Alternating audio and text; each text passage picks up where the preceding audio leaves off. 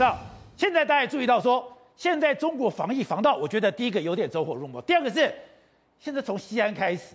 老百姓已经不像之前的这样子忍气吞声，也受不了了。哎，现在防疫防到喷火枪都出来了。喷火枪，现在看到这个是哎，一般我们之前看到有消毒水沿路消毒，哎，这个哎，他们清零政策是，你看防护衣，这火消毒员用这个喷火器在后面对楼门喷哎，对地板喷哎，而且他们喷的过程还有喷到人家的车子哎，人家的电动车都有一路被喷到了。所以你看前面消毒不打紧，后面还用喷火来消毒。而且哦，不止在沿路一边撒药剂一边喷火，对，而且不止沿路哦，你知道吗？还有你看喷人家门里面的，他在外面喷完药就再拿枪去喷人家的火，人家的楼梯里面去烧，他为了要干嘛？就是要尽可能的能够消毒，反正这个个新冠病毒怕这个高温嘛，所以消完毒再喷火。而且哦，他们撒这个消毒水也撒到走火入魔，你知道什么叫撒到走火入魔吗？比你看哦，这个车祸是怎么出现？你看哎。怎么撞上来了？原因很简单哦，因为这个天寒地冻，对，然后他们在地上给我喷消毒水，那就结冰了。对，喷完消毒水结冰，然后后面开车的人不知道，就直接哎，你看一路撞上去，直接撞到这个消毒喷消毒水的车子。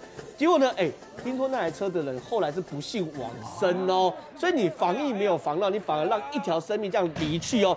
而且呢，甚至他们喷消毒水，现在西安不是很缺食物吗？对，他们连青菜肉都给我喷。现在状况是这样，菜还能吃吗？肉还能用吗？他们不能直接得吃，因为现在整个西安内部是非常缺粮。所以那个是菜摊，上面都食物，直接喷在食物上面。猪肉、青菜都给我喷。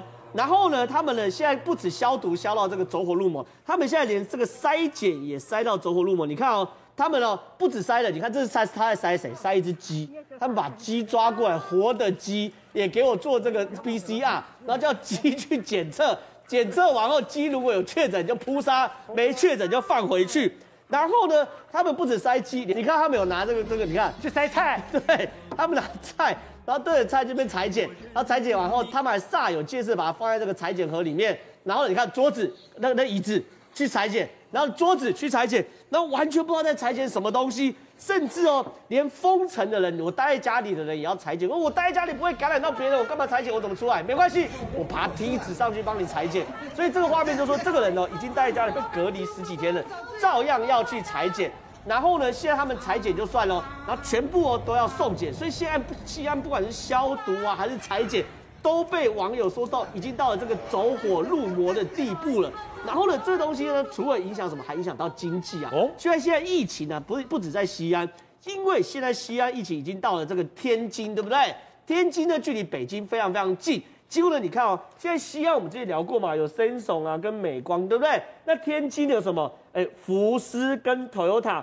浙江宁波有 Uniqlo、Nike、艾迪达、Puma。然后呢，深圳有富士康等等的，全部哦都因为这场疫情哦，哎，工作就全部停下来。或者是就算没有停工，停工了，对，或者是就算没有停工了，你都要求员工去做分流。因为分流的话，你的产能就只有一半。然后不止这样，你还要去做所谓 PCR 报告。所以有这个供应链哦，因为中国的关系，因为疫情关系，不止影响到中国内部哦，连整个世界都受到影响。因为现在整个世界经济当然在脱钩，可是问题是还是有很强连接。所以白宫正密切关注这个供应链的问题。